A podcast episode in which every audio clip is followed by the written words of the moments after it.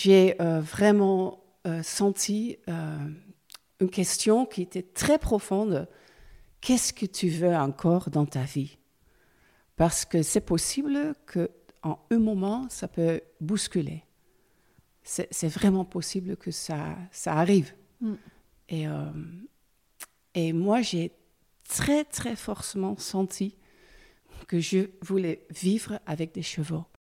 Et même, je pense, même avec tout ce que j'ai fait, j'ai eh, euh, fait le tango argentin, j'ai fait, l'histoire, j'ai fait journaliste, j'ai fait, beaucoup de choses, psychothérapie, j'ai fait, mais c'était toujours parce que les autres gens ont, dit, hey, mais tu as un talent de ça, tu as un talent de ça, fais ça.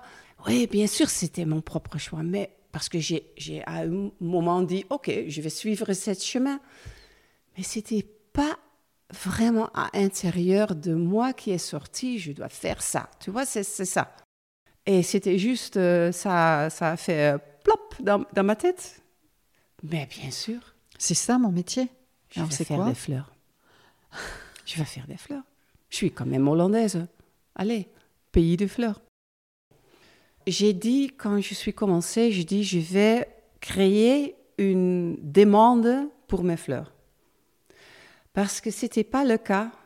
Tout le monde autour de moi, mes voisins m'ont dit, ou quelques voisins m'ont dit, Hum, hum, ça ne va pas marcher.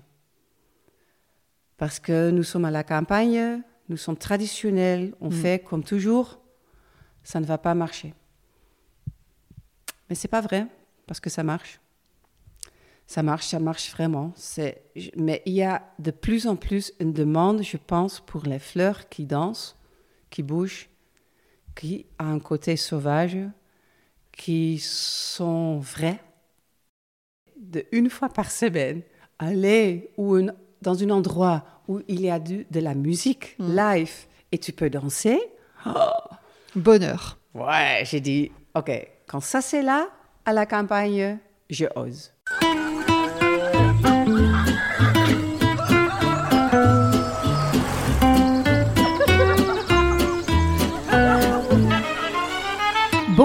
Bonsoir et bienvenue sur les nouvelles filles de la campagne.